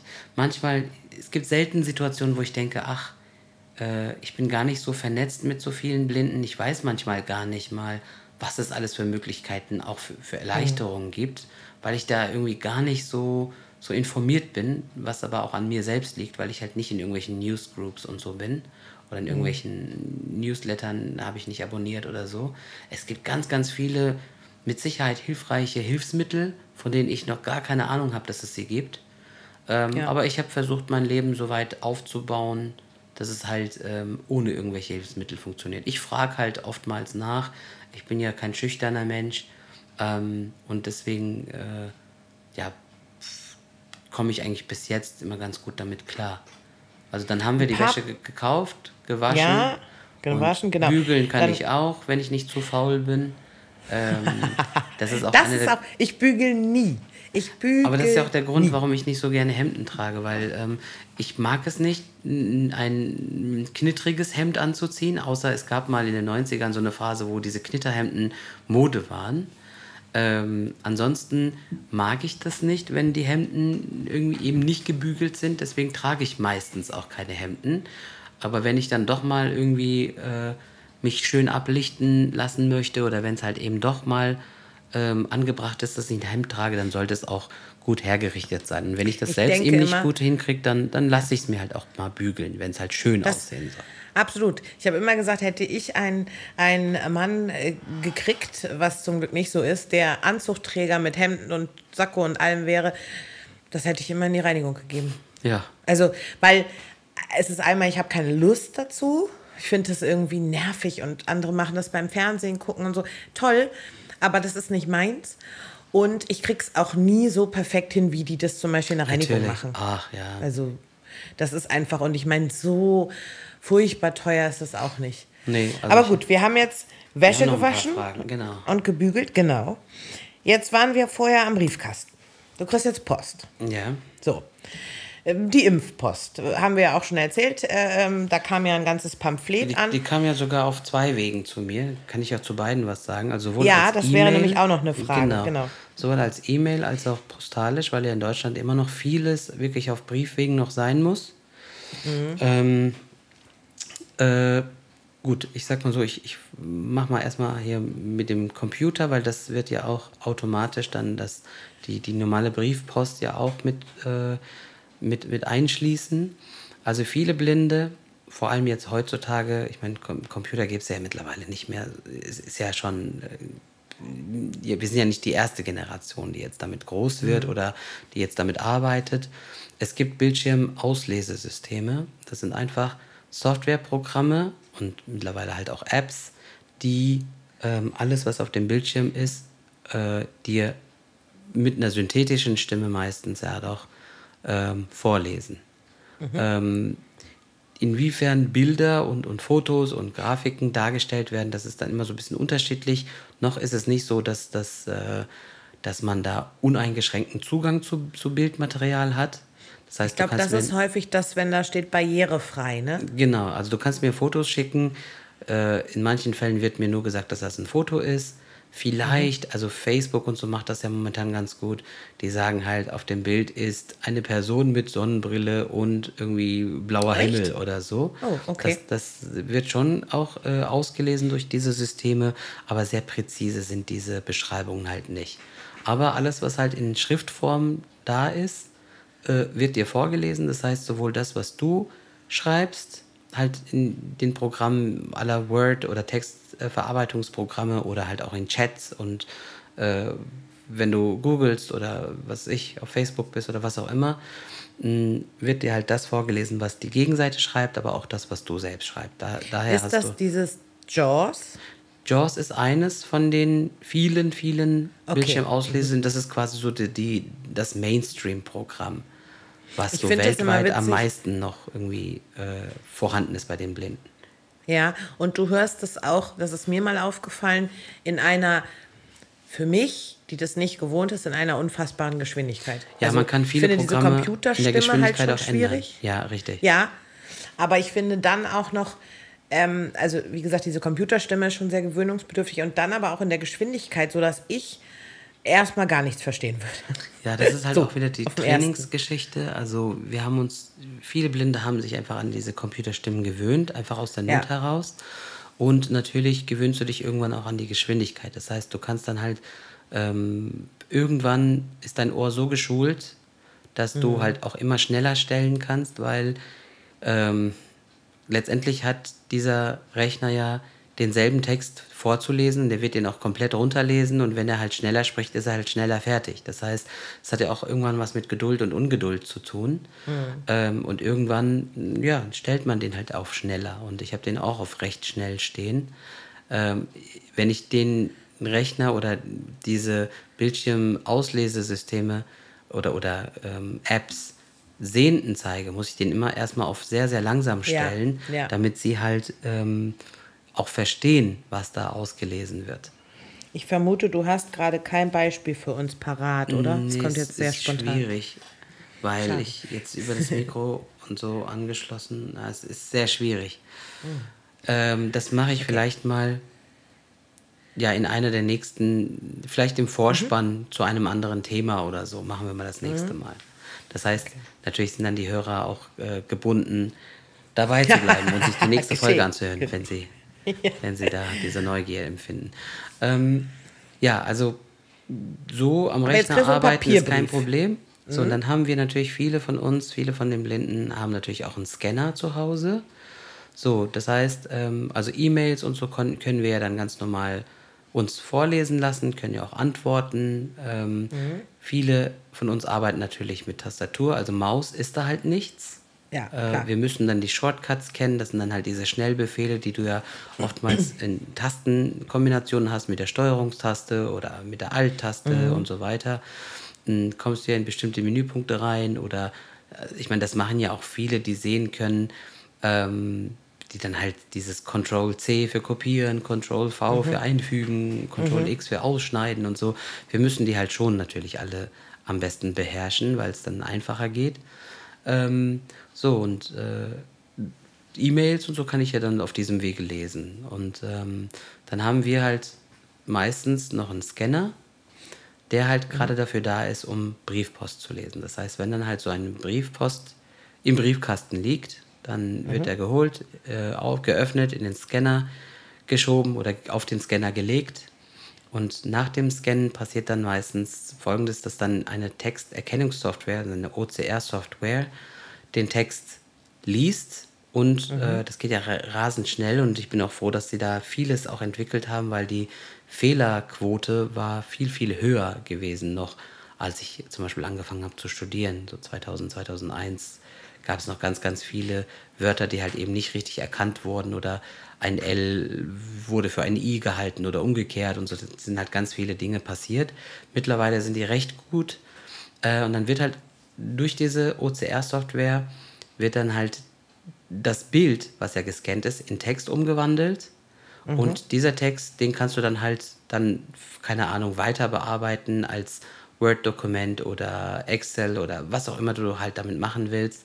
Aber dann kannst du den Text lesen, kannst halt mit ihm machen, was du willst. Und so funktioniert das halt auch, dass man ähm, Briefpost oder auf Papier halt die Post lesen kann. Was ist mit dieser Breilzeile? Oder gibt es die, Die Breilzeile. gar nicht mehr? Doch, doch. Die Breilzeile ist nochmal so ein ganz, ganz beliebtes, ein ganz tolles Ding. Äh, Dafür müsste ich ganz kurz sagen, was Breil ist. Breil ist ja, Ja. die Punktschrift, ähm, quasi die Blindenschrift, die ja aus äh, ursprünglich sechs Punkten besteht. Später wurde die Schrift um zwei weitere Punkte erweitert. Also zwei Punkte sind dann dazugekommen, weil halt auch bestimmte Sonderzeichen dazugekommen sind. Also gerade jetzt in der Computer, äh, in dem Computerumfeld, keine Ahnung, das Add-Zeichen gab es wahrscheinlich vor 30 Jahren irgendwie noch nicht. Und so bestimmte Symbole, die halt heute ganz normal sind, ähm, die haben halt erfordert, dass man ähm, einfach die Punkteanzahl erweitert, weil dadurch sich die Kombinationen ja auch ähm, erhöhen. Weil du mit sechs Punkten, die dir halt zur Verfügung stehen, nur eine begrenzte Zahl an Kombinationsmöglichkeiten hast. Also du Ja. kannst jeden Punkt einzeln verwenden, du kannst aber auch mehrere Punkte gleichzeitig verwenden. Also du kannst zwei Punkte gleichzeitig haben auf dem Feld oder drei oder vier oder fünf. Und dann ähm, ja, hast du ja irgendwann alle Kombinationen durch. Und wenn du dann halt zwei weitere Punkte dazu holst, also die Punkte 7 und 8, dann äh, gibt es ja auch wieder viel mehr Kombinationsmöglichkeiten. Das war halt notwendig.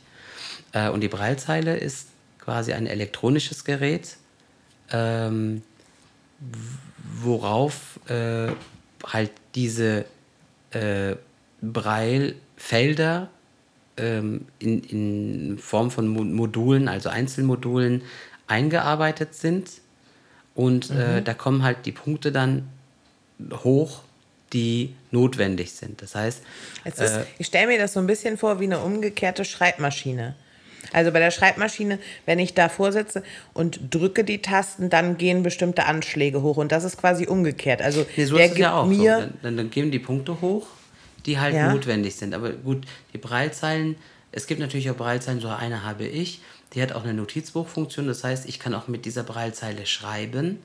Aber äh, im Kern dient ja eine Breilzeile erst einmal dafür, dass der Text, der halt auf dem Bildschirm ist, äh, auch mit den Fingern lesbar ist für uns. Das heißt, unabhängig von der Form, dass der, der Text äh, sprachlich äh, halt also ausgesprochen wird, ähm, hast du nochmal ein, eine weitere Möglichkeit, den Text, der gesprochen wird, zusätzlich mit den Fingern äh, zu lesen. Das ist halt manchmal dann ganz, ganz praktisch, wenn, also in, in meinem Fall äh, war das immer ganz nützlich, wenn es darum ging, ähm, fremdsprachliche Texte mir anzuschauen, weil die Sprachausgabe ja so gut die auch mittlerweile sind, aber manchmal weißt du halt nicht, wie ein Wort geschrieben wird oder so. Und wenn du dir das dann mit den Fingern ähm, nochmal kontrolllesen kannst, dann kannst du dir das viel besser einprägen.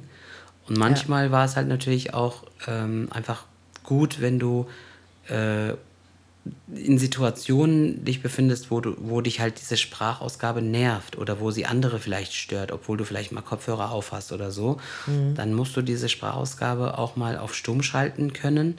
Und dann, was machst du dann? Dann hast du ja überhaupt gar keine Kontrolle mehr über das, was du machst. Dann äh, läuft halt die Breilzeile weiter und du kannst trotzdem den Text ähm, lesen und weiter bearbeiten. Ja, Da, ich habe noch zwei Punkte. ja. Ähm, so, jetzt haben wir, hast du die Post aufgemacht, wir waren einkaufen und alles gut und schön und jetzt sitzen wir bei dir und ich sag zu dir, hey Tarek, äh, mal abgesehen von Spotify und Co. Ich möchte jetzt Michael Jackson Thriller hören. Die hast du doch, die CD. Ja, gut, jetzt mittlerweile habe ich eigentlich meine CDs nicht mehr so schön geordnet, alle irgendwie im Regal, weil ich einfach diesen Platz gerade nicht mehr so habe. Aber ähm, das wird jetzt wieder eine längere Geschichte. Also es ist wie bei den Klamotten. Ähm, ist es so, dass ja CDs natürlich alle erstmal gleich aussehen. Also die, die CD an Klar, sich. Form, Die Form Größe. ist immer eine runde Scheibe, ja. Ja. Aber wenn du jetzt das Booklet mit reinnimmst, ähm, das Heftchen, was drin ist, oder se selbst wenn es nur so ein, ein, eine irgendwie gefaltete Doppelseite ist oder was auch immer, ähm, die ist ja immer sehr individuell. bei, jeder, bei jedem Album oder bei jeder CD. So, und da gibt es natürlich ganz, ganz verschiedene ähm, Attribute oder Dinge, die die eine CD halt nur für sich hat und andere halt eben nicht äh, erfüllen. So, und das kann anfangen, ähm, also ich, ich versuche es immer so, so äh, klar äh, zu verdeutlichen. Ähm, wenn ich mir zum Beispiel irgendwo eine CD gekauft habe oder so oder geschenkt bekommen habe, was auch immer, dann mhm.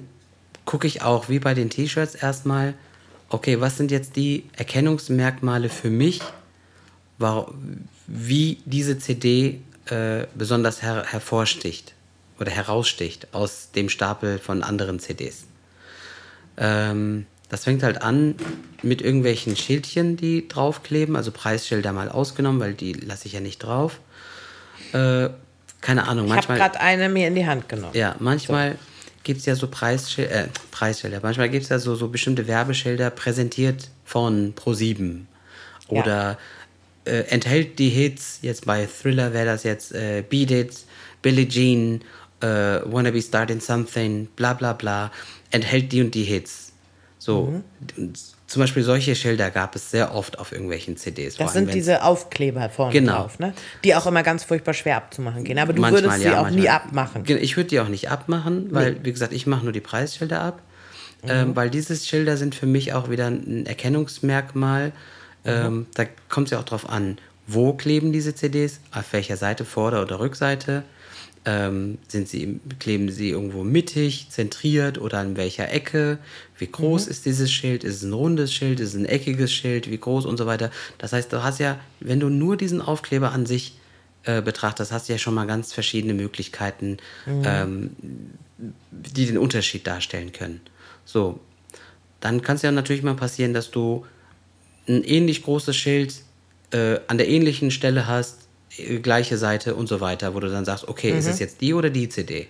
So, und dann mhm. kommen wieder andere Dinge ins Spiel. Das heißt, die CD-Hüllen, äh, die haben zum Beispiel da, wo das Scharnier ist, ähm, wenn du die CD mhm. halt aufmachst, und Hab die Fläche, aber, aber das Teil, wo die CD drauf liegt, also quasi dieses ja. Tray, ja. Ähm, da gab es einmal so durchsichtige, die mhm. so eine glatte Oberfläche haben. Oder halt so eine geriffelte, die dann so. Ich habe eine geriffelte. Genau. Mhm. Und die geriffelten, die waren oftmals so farbig. Die haben halt verschiedene Farben dann oftmals gehabt. Die waren nicht so durchsichtig immer gewesen. Ich habe jetzt noch eine Besonderheit. Ich habe eine Doppel-CD. Das heißt, ich kann die nochmal von innen nochmal noch aufklappen. Richtig. Und habe dann quasi drei äh, äh, Seiten, ja. wenn ich sie ganz ausklappe. Und selbst die gibt es auch in verschiedenen Ausführungen. Also du kannst die dann entweder an diesem Scharnier äh, wegklappen, mhm. dann hast du quasi so eine dreigliedrige CD-Box. Mhm. Oder du kannst die, die ist dann halt so gemacht, dass du die von oben wie so blättern kannst. Solche ja. Doppel-CDs ja. gab es auch. Ja. So, das wäre schon wieder bei dem Punkt Doppel-CD irgendwie das Ding. Ähm, ja, Bist du auch, riechst du, also das ja. ist keine, keine ähm, sondern ich stelle gerade fest, das die riechen auch unterschiedlich. Die riecht, ja. ja weil ich, ich rieche sowieso Nach grundsätzlich. Druckpapier, glaube genau. ich, von, von dem Also das Booklet. Papier und auch die Farbe. Also äh, auch zum Beispiel so, so früher, so die Fernsehzeitschriften und so und, und so, mhm. die riechen auch anders als die normale Tageszeitung. Ja. Oder ähm, das, ja. so die, die früheren, die Kataloge, was ich, Neckermann, Quelle und so weiter. Also mhm. daran merkt man natürlich, dass wir ja auch schon ein bisschen älter sind. Die mhm. haben auch einen für sich ganz spezifischen Geruch gehabt. Und ja. so ist es mit den CDs auch. Die haben alle. Ikea-Katalog fand ich auch immer. Zum Beispiel, ja. Oder Der auch CDs. gut, den mochte ich. Es gibt so Glanzpapier, wo das Papier mhm. sich sehr glatt anfühlt. Die riechen auch immer ganz anders als das andere normale Papier, halt, auf dem mhm. jetzt die verwendet worden sind für das Booklet. So, also wir sind jetzt bei dem Booklet angelangt, nachdem wir die Scharniere durch sind. Ähm, das Booklet ist dann natürlich auch, ist das jetzt gefaltet, ist es ein Heftchen? Ist es ein dickes Heftchen oder ein dünnes Heftchen? Mhm. Wie ist das Papier und so? Das heißt, da gibt es auch wieder manche, einige Möglichkeiten. Manche waren doch auch ganz groß, ne? Die waren tatsächlich so viermal gefaltet. Und ja, wenn ja, richtig, dann waren so Poster hast, vielleicht. Ja, Achso, genau. okay, die waren so längs gefaltet oder manche waren halt wirklich so, so gefaltet, dass dann halt sich daraus so eine große Fläche ergeben hat, so Poster ja. zum Beispiel. Ja, ja da gibt es schon mal verschiedene ähm, Kriterien oder, oder Dinge, die man halt unterscheiden kann. So, und dann hat man aber auch noch die CD selbst. Das heißt, mhm. der Aufdruck auf der CD, manchmal ist es äh, da, da haftet der Finger irgendwie dran, weil das irgendwie so, ein, so, eine, so eine glänzende Fläche ist. Bei manchen fühlst du sogar das Muster, wenn du sehr feinfühlig ist, je nachdem. Keine Ahnung, wenn dann Schachbrett aufgetragen ist auf der CD, auf, dem, auf, auf der CD selbst, dann fühlst du das. Ähm, keine Ahnung. Also ich habe zum Beispiel eine jetzt hier, da kann ich äh, fühlen, ich sage nicht, welche das ist, weil es mir furchtbar peinlich wäre. Aber davon gibt es mehrere und da steht zum Beispiel CD1, das ist nicht erhaben, aber darunter ja. steht die zweite. Ja. Und das ist komplett, äh, ich weiß nicht, ob das eingefräst ist, draufgeklebt ist, das ist erhaben. Ja. Also sowas, die Wörter sowas die zweite ich auch kann fühlen. ich. Ja. Ja. Ja, und damit habe ich jetzt mehrere Kriterien genannt, an der ich okay. dann die CD und ich meine, ich habe jetzt fast zehn Minuten gebraucht, um dir das zu erklären. Oder auch mhm. allen anderen, die jetzt mithören. Aber wenn ich jetzt äh, diesen Stapel an CDs vor mir habe, dieser Prozess geht halt ganz, ganz schnell vonstatten. Ja. Das heißt, um dein Michael Jackson Thriller-Album herauszusuchen, habe ich natürlich irgendwann mal mir eingeprägt, durch welche Merkmale mir diese CD auffällt. So, und mhm. dann habe ich mich auf die Suche begeben und dann habe ich klack, klack, klack, klack, klack, klack, klack, einfach alle CDs durch, bis ich dann die Thriller in der Hand habe, sofern ich sie nicht irgendwo wirklich eingeordnet habe. Wenn das wirklich jetzt so Chaos ist, dann ja. würde ich die halt an diesen ganzen verschiedenen äh, Kriterien erkennen. Krass. Also ich halte fest, äh, ähm, ich habe tatsächlich äh, ja, einen, einen kurzen Punkt und einen weiß ich noch nicht, ob der kurz ist oder nicht. Ich weiß auch, dass die Zeit uns wegläuft. Ja, aber, wir sind schon ähm, ziemlich viele. Ich glaube, es ist für viele echt mal so ein, so ein toller Einblick gewesen. Ähm, aber ich halte fest, dass unfassbar viel und das ist, glaube ich, auch ganz, ganz vielen gar nicht so bewusst, die sehen können. Ihr habt ein riesen Gedächtnis. Also das, was wir alles unbewusst ja auch mit den Augen wahrnehmen. Man schweift drüber mit den Augen, registriert das irgendwie, irgendwo. Ähm, das speichert ihr ab, sowas. Und müssen wir in vielen Punkten. Ich also, weiß, ihr müsst das, es, aber das, das, ist halt eine Leistung auch ist, krass. Es ist, also, ja, gut, wir müssen in vielen Bereichen müssen wir unser Leben auch planen. Das heißt, äh, wenn dir dann so Dinge wie dein Gedächtnis und so zur Hilfe kommen oder zugutekommen, ist natürlich ein Vorteil. Nicht jeder ist aber mit dem gleichen Gedächtnis ähm, gesegnet, sage ich jetzt mal, oder auch mit der gleichen Orientierung. Komme ich ja nochmal mhm. zum Anfang ähm, des, also zu, zu, dem, wie wir halt angefangen haben. Äh, ich kann mich sehr glücklich schätzen, dass ich zum Beispiel auch ein enorm gutes Zahlengedächtnis habe. Ich kann mir Zahlen sehr gut merken, ich kann mir Daten, Eckpunkte sehr gut merken, was dazu geführt hat, dass ich das wandelnde Telefonbuch meiner Familie früher immer war, weil ähm, ja, das war halt einfach einfacher. Vor allem diese langen mhm. Telefonnummern mit Auslandsvorwahlen, wenn wir immer Verwandtschaft in der Türkei angerufen haben, dann hat man halt immer mich damit beauftragt, hier, ruf mal die Tante an. Und meistens kamst du ja gar nicht beim ersten Mal wählen durch. Das heißt, da war ich erstmal eine ganze Weile beschäftigt. Und ähm, ja, und war irgendwie nichts mit Telefonbuch und so.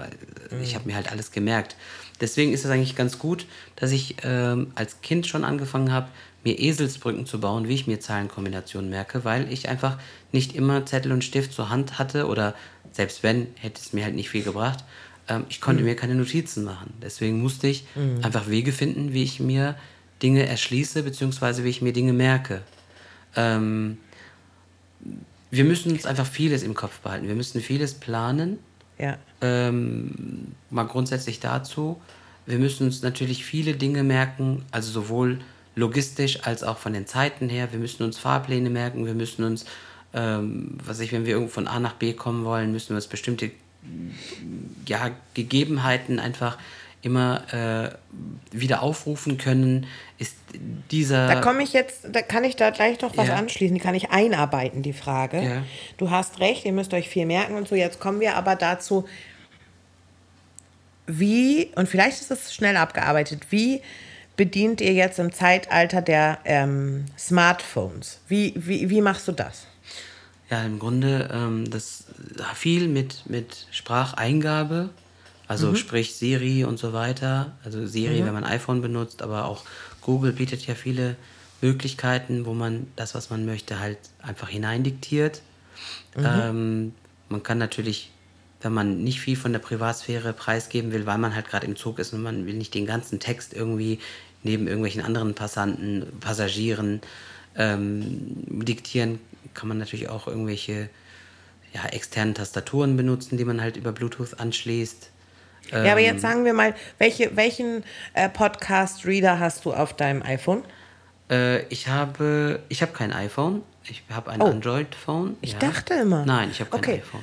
Ich Okay, gehe, also okay. viele Blinde haben iPhone, weil natürlich dadurch auch gewährleistet ist, dass du, wenn du mal eine Frage hast, es auch genug Leute gibt, die dir helfen können. Ja. Aber ich bin bisher noch ganz gut da drum, also davon, wie sagt man das, äh, ganz gut drum Drumherum herum gekommen? gekommen, genau, weil ich einfach ähm, grundsätzlich ähm, Apple-Produkte nicht so toll finde, weil halt alles irgendwie extra ist und Mhm. Das von, muss jeder für sich entscheiden. ich bin Richtig, auch ein also- Android-User, aber ich kenne auch viele, viele, die Apple. Ja, ja, ähm, richtig. Also ich, ich stand oft vor dieser Frage, ob ich mich einfach beuge und äh, Apple nehme einfach nur aus diesem Grund heraus, weil wenn ich eine Frage habe, also auch gerade blindenspezifische Fragen, dass es einfach viele Blinde gibt oder sehbehinderte Menschen gibt, die mir dann halt da weiterhelfen können. Also schließe ich mich da einfach an oder sage ich einfach nein, ich bleibe bei meinem bei meiner Grundhaltung und selbst wenn es manchmal schwieriger und ich weniger Personen habe, die mir da helfen können, ich bleibe bei Android. Das ist halt so eine Grundsatzentscheidung, äh, die du halt treffen musst. Und ich habe Ja, bisher habe ich Ja. kein iPhone nutzen können oder müssen. Ähm, So, du möchtest jetzt unsere aktuelle Folge hören. Dein, dein Bild, dein Handy ist aus, also im, im Ruhezustand, Mhm. und du möchtest jetzt die aktuelle Folge von Ausgesprochen Ungesehen hören. Was machst du? Wo, Gut, wenn ich jetzt suchst Spotify habe, dann kann ich Spotify starten ähm, und dann kann ich in das Suchfeld, was mir ja angesagt wird, wenn ich dann zum Beispiel mit dem Finger so hin und her gehe über den Bildschirm. Und man muss vielleicht dazu sagen, ähm, das kann ja auch jeder bei sich im Gerät ausprobieren. Also wenn du, äh, wenn man Android-Nutzer ist, dann heißt das Programm Talkback. Das wird halt von Google meistens damit zur Verfügung gestellt. Und bei ähm, iPhone, also Apple, heißt es dann ähm, VoiceOver. Und wenn man diese Apps aktiviert hat, die hat jeder auf seinem Handy drauf, die sind halt nur äh, nicht aktiviert. Wenn man die aktiviert hat, dann fängt das Gerät an zu sprechen. Das wusste ich auch nicht. Ja, und dann kannst du im Grunde alles dir auslesen lassen. Es ändert sich nur eine Kleinigkeit. Überall dort, wo du halt einmal draufklickst, um halt etwas zu aktivieren oder um reinzugehen, musst du halt zweimal klicken. Weil beim ersten Klick sagt dir dir halt vor. die App, was, wo du gerade drauf bist, dann passiert aber noch nichts, reagiert das System noch nicht. Und wenn du aber etwas, wie gesagt, aktivieren möchtest, so musst du halt zweimal direkt hintereinander klicken. Das ist dann der Ja. Unterschied. Und so würde ich dann halt auch über den Bildschirm mit dem Finger scrollen, also laufen und würde mir dann halt die Punkte vorlesen lassen. Und an der Stelle, wo ich halt etwas machen will, wo ich etwas eingeben will oder so, muss ich dann halt einfach das dann doppelklicken, dann im Suchfeld. Manchmal kann man das ja auch mit den Sprachanweisungen kombinieren. Manchmal äh, hat man halt eine externe Tastatur angeschlossen oder manche geben sich halt die Mühe und versuchen dann aus dem Buchstabenfeld jeden Buchstaben einzeln da einzugeben. Da muss halt jeder so für sich entscheiden. Möglich Krass. ist es. Es ist halt manchmal sehr geguckt. umständlich. Ich habe tatsächlich auch Talkback drauf. Genau. Witzig. Das muss ich mal ausprobieren. Und dann habe ich noch ein letztes, ähm, bevor ich gleich noch einen kleinen Side, äh, eine Seiteninfo auf Deutsch, äh, Side-Info äh, geben würde. Jetzt sitzen wir gemütlich, hören Michael Jackson Thriller und ich habe so einen Durst, Harry. Kannst du mir bitte eine Cola einschenken? Ja, kann ich natürlich. Ähm, viele Blinde machen das so, dass sie einen kleinen Finger oder auch von mir aus den Zeigefinger nehmen und den äh, so ein bisschen als, als Orientierung am Rand des Glases halt benutzen, dass das Glas nicht ähm, oder dass das Getränk nicht überschwappt. Also dass man Das heißt, sie merken, wann die Flüssigkeit am genau. Finger ankommt. Das heißt, es sieht natürlich so aus, was heißt, es sieht so aus, es ist ja auch praktisch so, dass man den Finger so ein Stück weit in das Glas reinhält und Mhm. dann anfängt, die Flüssigkeit hineinzugeben und wenn dann die Flüssigkeit den Finger erreicht, da ist halt Schluss.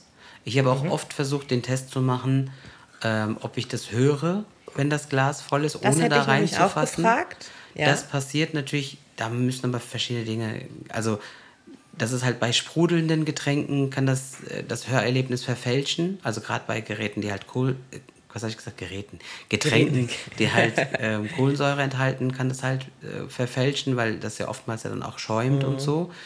Äh, und ähm, wenn wir dann halt natürlich Musik hören und noch ganz viele andere Dinge los sind im Hintergrund, dann kann es halt auch sein, dass du da das nicht ganz so mitbekommst. Also das wäre jetzt keine hundertprozentige Garantie, dass da halt nichts äh, rausgeht. Ähm, eine Frage fällt mir noch ein, was viele gestellt haben oder stellen würden in so einer Situation, zum Beispiel mit dem Träumen, ob Blinde träumen oder was halt Oh, im Traum ja. passiert. Mm, Also alles, was ich in der Wirklichkeit wahrnehme, so sind bei mir auch die Träume. Das heißt, dadurch, dass ich dich ja über die Augen nicht wahrnehme und visuell keinen Eindruck habe, das wird natürlich auch im Traum nicht weiter äh, verarbeitet. Ich, war, ich denke mal, dass es bei Menschen, die halt später erblindet sind, vielleicht sind da noch ähm, Resterinnerungen da, wo das Gehirn halt bestimmte Dinge nochmal abruft. Aber bei mir ging, war das ja schon sehr früh so, dass ich mein Augenlicht verloren habe. Ähm, also ich träume, aber ich habe, also in meinen Träumen sind meine Wahrnehmungen ganz genauso wie in meiner Realität. Das heißt, ich höre, rieche, schmecke genauso, Fühle. fühle. Nur das Sehen ist halt in den Träumen genauso nicht vorhanden wie als in meiner Realität auch. Ja. Das einfach mal nur so, weil ich weiß, dass es so eine Frage ist, die viele interessiert. Und ich habe noch diesen, diese Zeitinfo, was ich auch ganz, ganz lange nicht wusste, bis ich eben so ein bisschen auch in diesen, ähm, äh, in, na, kann man sagen, Kreis, ist doof, aber in diese Welt der Blinden ein bisschen Einblick ähm, Blick hatte. Ein Beispiel könnt ihr auch alle, nicht auf eurem Smartphone, aber auf einem normalen Haustelefon, in der Telefonzelle, auf dem Telefon in der Firma. Ähm, es befindet sich auf der 5 eine Erhebung. Und das wusste ich ganz, ganz lange nicht, ist mir nie aufgefallen, aber ihr könnt das mal checken. Das dient so ein bisschen der Orientierung. Das heißt, ähm, ich weiß dann, die 5 ist in der Mitte und davon ausgehend weiß ich, wo die 1, 2, 3 ist, äh, 4, 5, 6 logischerweise, 7, 8, 9 und dann die 0 unten. Genau. Weil ein Telefon hat ja meistens mehr Zahlen als nur, äh, mehr Tasten als nur die Zahlen. Und das wusste ich nicht. Das ist ja auch zum Genauso Beispiel wichtig, wenn du die Geheimzahl äh, beim Bankautomaten Richtig. eingibst oder irgendwelchen Kartengerät oder auch beim Bezahlen an der, an der Kasse. Da Ja. ist die 5 immer markiert, weil Genau. du von da an halt äh, auch weißt, was die anderen Achtet zahlen. mal drauf. Also achtet einfach mal am Geldautomaten, am, wie Tarek sagt, an, äh, ähm, beim Bezahlen an der Kasse, irgendwo, wo euch Za ein, Zahlentasten 5 ist besonders begegnet. markiert. Also oftmals ist es ein Ja. Punkt, manchmal ist es halt auch so eine, so eine Kerbe oder so. Also oftmals, Mhm. also die 5 ist immer besonders markiert, ja. Ja. Machen wir für heute Schluss. Ja, ich Also hoffe, meine, ähm, es, es gibt bestimmt noch ganz, ganz viele Fragen und ich weiß auch schon, welche Fragen, also welche Fragen auch brennend interessieren, aber wir kriegen das unmöglich unter in einer Folge. Aber wir können natürlich gerne auf Feedback hoffen und dazu aufrufen, dass äh, unsere Hörer ihre Fragen, sofern die hier nicht vorgekommen sind, uns stellen. Und dann machen wir vielleicht von mir aus nochmal eine Folge, um halt mit diesen Fragen nochmal ähm, ja, Ja. das Thema weiterhin zu beleuchten.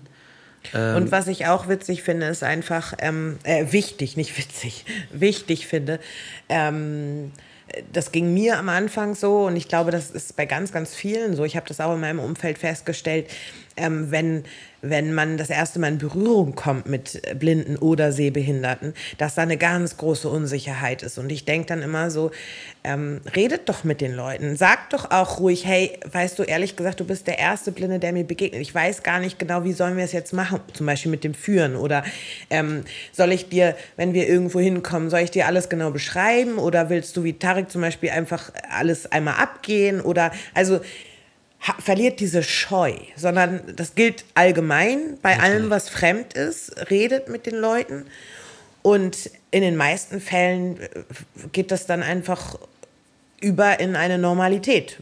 Also ich denke heute nicht mehr drüber nach. Also ich, ich habe auch nicht, wenn ich an Tarek denke, zuerst im Kopf, der sieht ja nichts. Also, Richtig. sondern das, irgendwann ist es einfach so, ja. Genau. Ja. Na gut, dann machen wir für heute Schluss. Also Ja, vielen lieben Dank euch allen, dass ihr noch so dabei seid und glaub, tragt das das, gerne lange weiter. Folge. Genau, das ist eine sehr lange Folge, die längste. Aber danke dir auch für deine Offenheit und Ehrlichkeit und dein, deine Erklärung. Das finde ich auch, ähm, auch wenn ich einiges schon wusste, aber auch nicht längst nicht alles. Und ähm, danke. Ja, danke euch. Passt einfach gut auf euch auf. Seid das nächste Mal wieder dabei und macht's Ja. einfach gut. Und seid lieb zueinander. Tschüss.